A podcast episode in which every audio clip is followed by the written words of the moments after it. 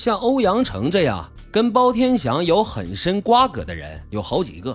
但是专案组呢先后排查了几名嫌疑人，但是都没有证据证明是他们干的。此时啊，又一个细节被专案组发现了，那就是包天祥的小女儿包吉娜的尸体有一些异常。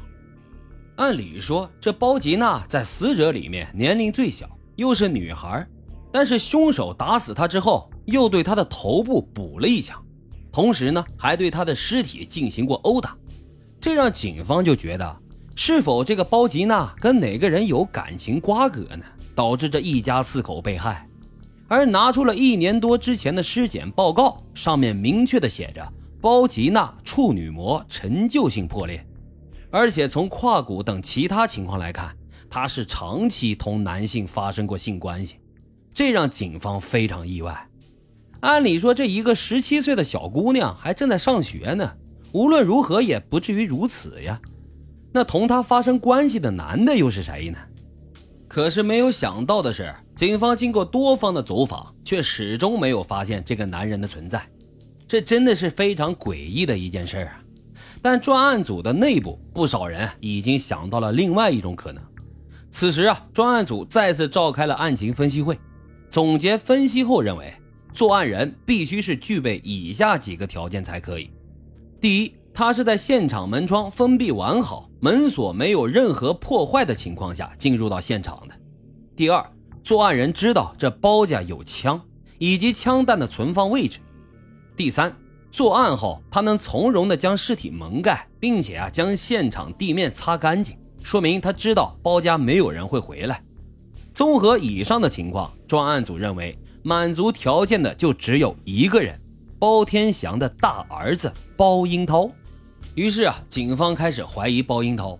因为是从他现场留下的凶器开始的。这凶器呢是小口径的步枪，而他的枪膛中还有一颗弹壳没有退出。如果不是包英涛作案的话，那么包英涛他随时都可能回家，凶手应该再装一发子弹来杀这最后一个人。第二个让警方怀疑的点是在发案的这段时间里，包英涛自述啊他在商场购物呢，但是没有人能够证实，却发现第二天早上他在商场出现过。而且他叙述当晚的活动轨迹跟第二天早上的活动轨迹完全一致。此外，包英涛跟父母的关系呢也非常的不好。就在案发前，他还没经过父母的同意贷款了两万元，而且自己啊是无力偿还。更让警方觉得可疑的是，包家养着一条小狗，